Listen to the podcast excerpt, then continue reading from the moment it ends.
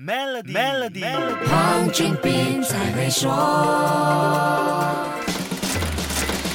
你好，我是黄俊斌。沙特阿拉伯在二零一九年第一次举办了利雅得季，那么今年这一届从十月二十号开始，持续到明年三月，时间延长了一倍，弥补去年停办的盛会。这次盛会还是由沙特阿拉伯公共娱乐部主办，长达五个月的旅游派对，几乎涵盖所有领域的活动，从音乐、艺术到美食和体育赛事。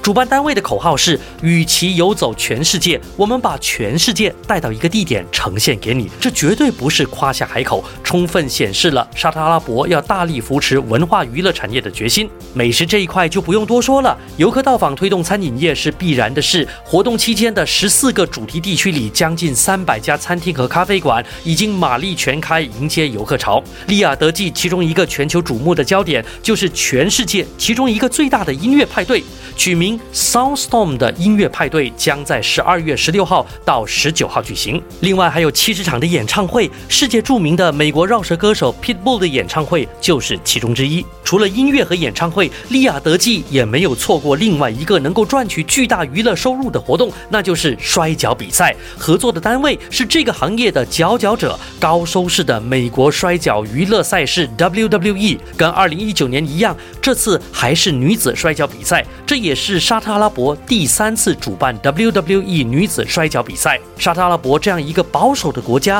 女子摔跤比赛绝对是利雅得季的一个大亮点。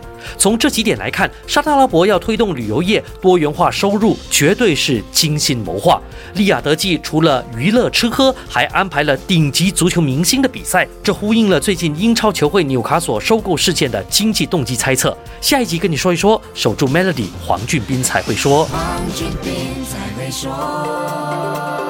上网注册 Maybank 商业账户及使用 Maybank To You Beats，就有机会赢取高达十万令吉的现金奖励。详情浏览 maybank to you.com/sme 附条规。